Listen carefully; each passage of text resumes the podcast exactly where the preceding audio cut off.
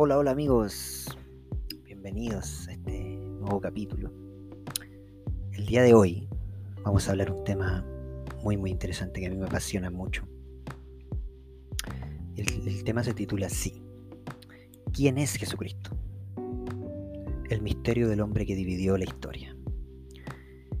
Jesús, sin lugar a dudas, eh, debe ser el personaje en la humanidad que más controversial, se escriben distintas aristas de lo que fue él. Muchos dicen que eh, es un símbolo de la religión, otros dicen de libertad, otros dicen que es un maestro, otros dicen que fue un revolucionario en contra de la iglesia, en contra del, sistema religioso, eh, del sistema en esos tiempos también del imperio romano. Unos dicen que es el Mesías, unos dicen que va a volver, otros dicen que, no es el Mesías. Eh, pero sin lugar a dudas Jesús marcó un antes y después en la historia. Eh, como ejemplo, estamos en el año 2021 después de Cristo. Por ende, algo ocurrió con Jesús. ¿Quién fue Jesús? Lo vamos a descifrar y lo vamos a comentar el día de hoy. Eh, y quiero irme de inmediato a algunos versículos bíblicos que tengo anotado acá en mi agenda para ir un poco resumiendo y, yendo al punto de todo esto. De quién era Jesús para mí también era un enigma. ¿Quién era Jesús? Lo único que yo sabía, eh, el poco conocimiento que tenía yo. Nunca fui de familia cristiana o, de familia que fuera a la iglesia, entonces para mí siempre me gustó ver Jesús de Nazaret. Recuerdo que me gustaba mucho ver Jesús de Nazaret y, toda, la, toda la Semana Santa, todos los años lo veía, era, un, era imperdible. Y Jesús me causaba mucha admiración, su mensaje, su forma, su forma de amar, su, el mensaje que él traía. Eh, para mí era un hombre ejemplar, dije, wow, Jesús, un ejemplo. Pero hay un misterio de fondo. Yo dije Jesús, eh, para vivir la historia, algo más. ¿Qué vino a hacer Jesús a la tierra? ¿Qué voy a hacer?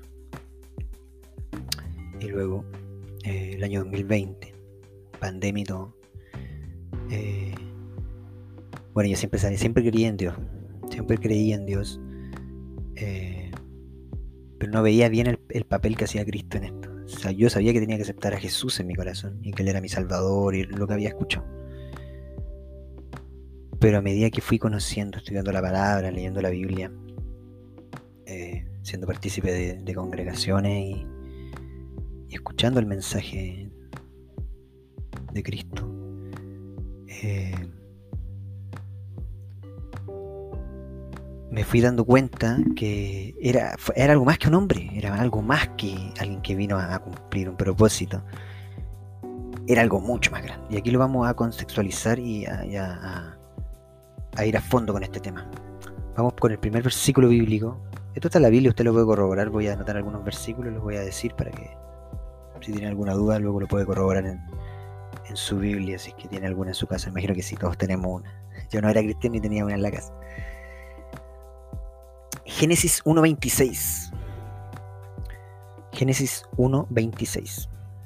Capítulo 1, versículo 26. Entonces Dios dijo, hagamos a los seres humanos a nuestra imagen para que sean como nosotros. Estoy leyendo la nueva, nueva traducción viviente, NTV. Una, una versión un poco más actualizada. Eh, miren, dice entonces Dios dijo, hagamos a los seres humanos a nuestra imagen para que sean como nosotros. Fíjate que Dios habla en plural acá. Y dice, hagamos a los seres humanos. Anoten eso. Dios dijo, hagamos a los seres humanos a nuestra imagen para que sean como nosotros, hablando en plural constantemente. Dios hablando en plural, como que... ¿Se entiende la idea? Como que Dios fuera más, más de uno, hablando en plural.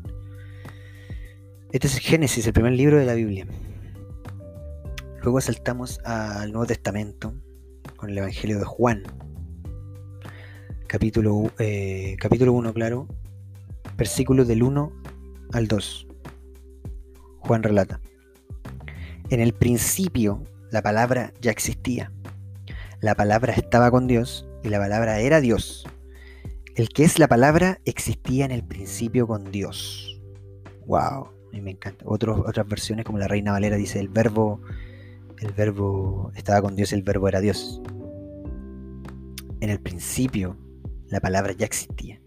La palabra estaba con Dios y la palabra era Dios.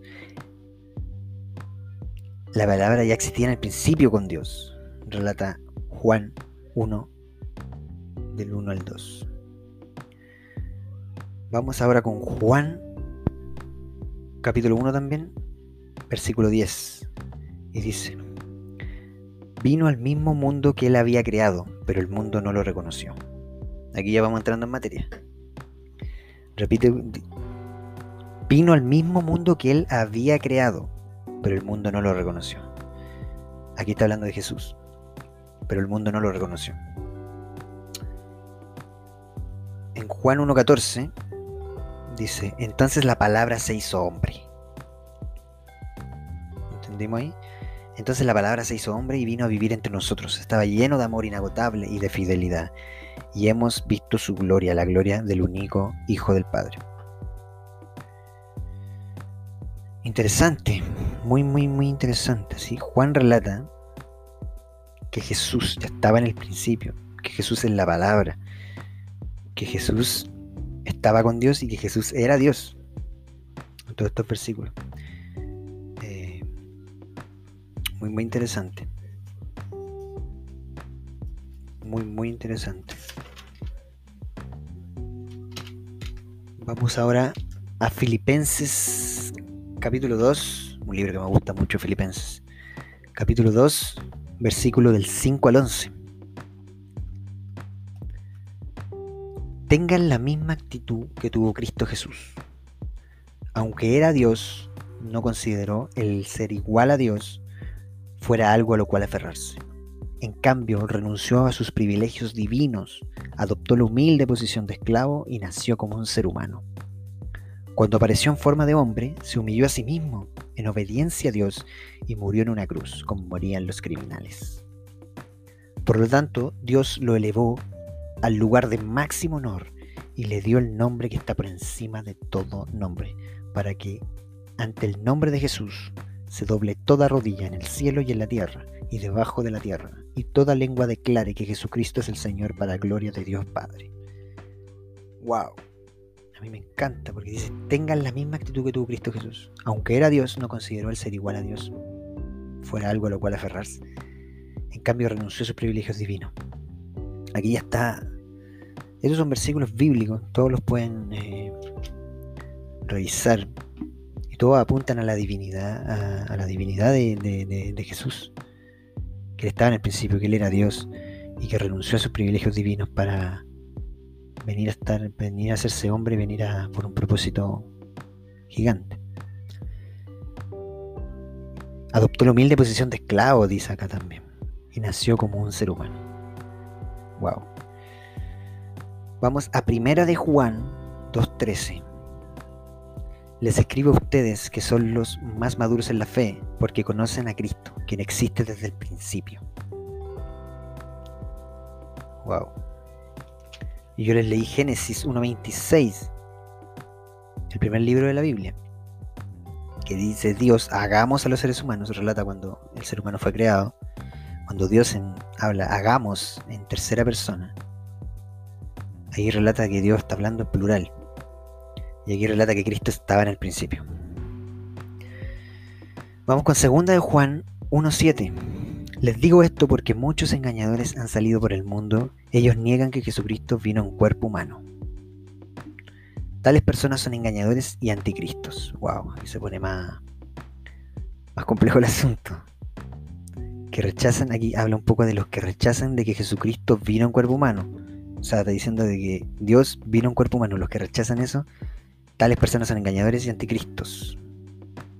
Automáticamente Juan los tacha de anticristos al no creer en, en que Cristo es, Dios. Segunda de Juan 1.9 dice, todo que se todo el que se desvía de esta enseñanza no tiene ninguna relación con Dios, pero el que permanece en la enseñanza de Cristo tiene una relación tanto con el Padre como con el Hijo. Aquí es claro, todo el que se desvía de esta enseñanza no tiene ninguna relación con Dios. Pero el que permanece en la enseñanza de Cristo tiene una relación tanto con el Padre como con el Hijo. ¿Qué está diciendo acá? ¿Qué, quiere eh, ir al punto Juan acá? El que se desvía de esta enseñanza, o sea, básicamente si tú decides pensar de que Cristo no es Dios cuando te, está, te lo está diciendo claramente en varios versículos acá, de que Cristo es Dios. Pero si tú no quieres creer eso, dice, tú no tienes ninguna relación con Dios. Todo el que se desvía de esta enseñanza no tiene ninguna relación con Dios. Pero el que permanece en la enseñanza de Cristo tiene una relación tanto con el Padre como con el Hijo. Aquí te está diciendo que Cristo es mucho más que, que un hombre, mucho más que alguien que vino y marcó la historia. Cristo es Dios, Cristo es la imagen de Dios. Cristo era con Dios, Cristo estaba en el principio. Miren, les voy a repetir. Juan 1.10 vino al mismo mundo que él había creado, pero el mundo no lo reconoció. Cristo es creador, Cristo es Dios. Y aquí hay un versículo que me encanta también. Apocalipsis 1, capítulo 1, versículo del 7 al 8. Miren, Él viene en las nubes del cielo y todos lo verán, incluso aquellos que lo traspasaron. Y todas las naciones del mundo se lamentarán por Él. Sí, amén. Yo soy el alfa y la omega, el principio y el fin, dice el Señor Dios. Yo soy el que es el que siempre era, el que aún está por venir, el Todopoderoso. Aquí ya Apocalipsis con el último libro de la Biblia, ya aquí ya es más, más, más directo. Yo soy el alfa y el omega, el principio y el fin, dice el Señor Dios. Me encanta este porque dice, miren, Él viene en las nubes del cielo y todos lo verán, incluso aquellos que lo traspasaron, o sea que, que lo mataron y todas las naciones del mundo se lamentarán por él. Encanta porque dice, yo soy el alfa y el omega, el principio y el fin, dice el Señor Dios, yo soy el que es, el que es, el que siempre era y el que eh, aún está por venir, el Todopoderoso. Wow, o sea, Cristo, Jesús es el Todopoderoso, el Rey de Reyes y Señor de Señores. Y que era en el principio con Dios, que era Dios, que es creador yo digo, si Jesús no es Dios, que lo es obviamente. O sea, pero ¿cómo se le... Él dijo en Juan 14:6, yo soy el camino, la verdad y la vida, un versículo muy conocido. Yo soy el camino, la verdad y la vida. Si Él no fuera Dios, ¿cómo Él sería la verdad y la vida? ¿Quién más que Dios tiene que ser la verdad y la vida? Es profundo, o sea, ¿quién tiene la voluntad y, y el poder y la autoridad para decir yo soy el camino, la verdad y la vida. Y Cristo lo dijo cuando estuvo en la tierra. Sí, me encanta esta revelación. Yo cuando empecé a, empezar a leer estos versículos, a, entender esta revelación, de que Cristo era Dios, que, que la imagen que yo tenía de Jesús, de su bondad, de su amor, de su cero protocolo, más de alguna que vio, han visto las películas de Jesús y no han leído la Biblia. Bueno, están todas inspiradas en, la Biblia, obviamente, en, pasajes bíblicos, lo que él vivió aquí en la tierra. Entonces, si Cristo es Dios, Dios, para mirar a Dios tienes que mirar a Jesús. Obviamente, si él dice, no hay, no puede llegar al Padre sin, sin Cristo. Él es el camino, la verdad y la vida. Entonces, la imagen de Cristo es la misma imagen de Dios. Entonces tú cuando quieres, ¿dónde está Dios? Tienes que mirar a Jesús. Tienes que mirar a Jesús. Él es Dios. Imagínate, él le encantaba estar con niños. Él decía que hay que ser como niños para eh, estar en el reino de los cielos. Y su amor era inagotable. Y se fijaban, era un Cristo en su paso por la tierra.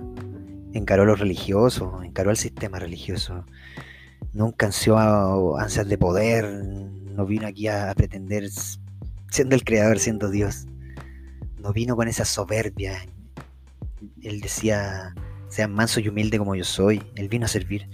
A mí me encantó ese pasaje cuando comenzó a lavar los pies de sus discípulos.